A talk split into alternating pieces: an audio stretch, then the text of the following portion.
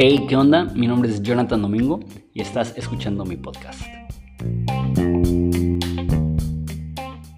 Hey, ¿qué onda? Continuamos con esta serie de preguntas. Ahora la quinta pregunta es, ¿puede coexistir la ciencia y la religión?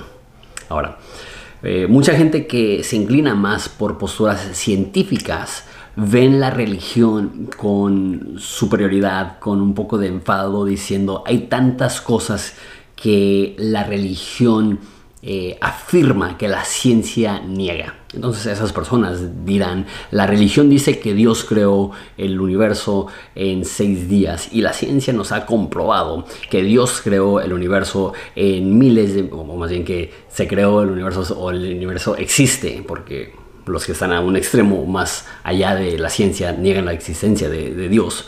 Eh, dicen, el, el universo sucedió por eventos naturales que fueron evolucionando el mundo a como lo conocemos ahora.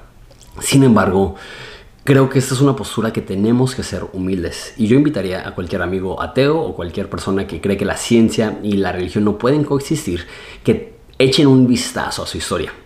Que la gran mayoría de científicos, los primeros 1800 años, eran personas profundamente religiosas.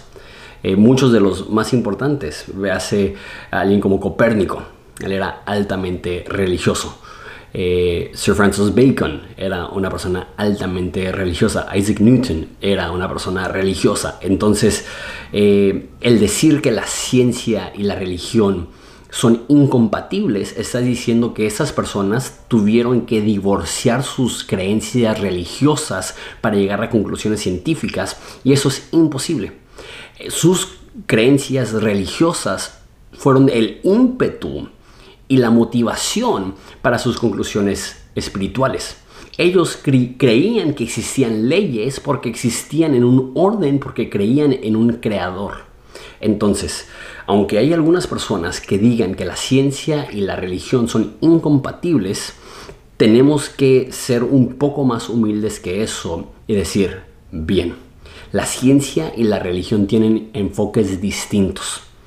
La ciencia tiene como énfasis la observación y la deducción, el ver cómo funcionan las cosas a través de un proceso del método científico. La religión no opera así. Eh, depende de la religión, pero hablando específicamente del cristianismo, el cristianismo tiene como punto de partida no la observación, sino la Biblia. Los cristianos vemos la Biblia como la revelación divina de Dios a los hombres para poder entender lo divino y en base a lo que dice la Biblia permitimos que eso pinte nuestra cosmovisión. Eso es muy diferente entre la religión y la ciencia. Sin embargo, puede ser religioso y ser científico. Es más, es algo que he dicho mucho en esa serie. Hay muchas personas que son científicos de renombre, científicos eh, publicados en las revistas más prestigiosas del mundo, que no solamente son cristianos, que para ellos su fe es central a su cosmovisión y las conclusiones científicas que han hecho a lo mejor no son basadas en observaciones religiosas, pero sí motivadas por convicciones religiosas.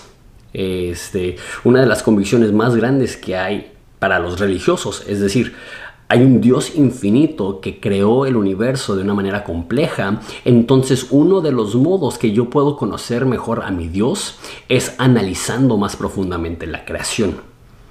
Y entonces hay científicos que son altamente religiosos y también hay personas religiosas que tienen un alto estima por la ciencia, que para que ellos lleguen a sus conclusiones teológicas, no dejaron su cerebro en la puerta e entraron únicamente a través de los sentimientos, sino que hay muchos aspectos dentro de la religión que son, eh, que son conclusiones racionales que bien quizá no son racionales científicamente hablando, pero sí son racionales en el sentido que utilizan las mismas leyes que la ciencia de observación, de deducción, quizá no de leyes naturales, sino de, de estructuras divinas plasmadas a través de la Biblia.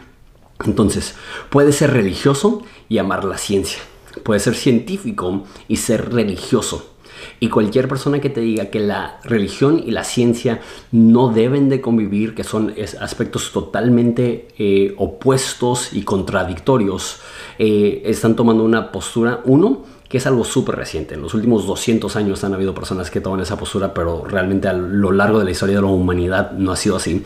Y dos, no solamente es orgulloso, eh, es, es, crear una falsa dicotomía que de alguna forma tienes que negar la religión para entrar a la ciencia o que tienes que negar la ciencia para abrazar la religión.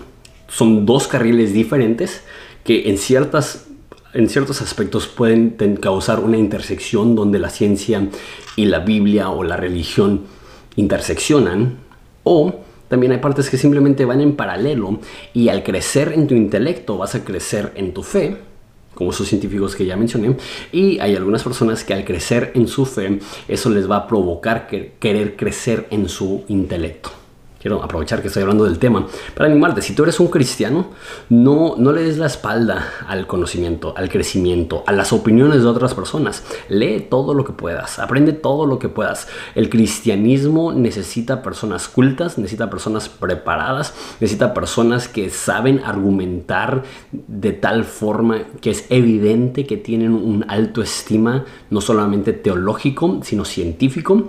Y a mí me ha tocado, cuando fui pastor en Horizonte, me tocó tener a muchos científicos eh, en Horizonte. Ensenada es una ciudad con muchas universidades, muchas universidades enfocadas en ciencia y a mí me encantaba hablar con esas personas que sabían científicamente hablando mil veces más, un millón de veces más que yo, y ver cómo al mismo tiempo eran personas de fe con convicciones muy profundas. En resumen, la fe y la ciencia no son polos opuestos, si tienen intersección, si puedes poseer las dos con fervor.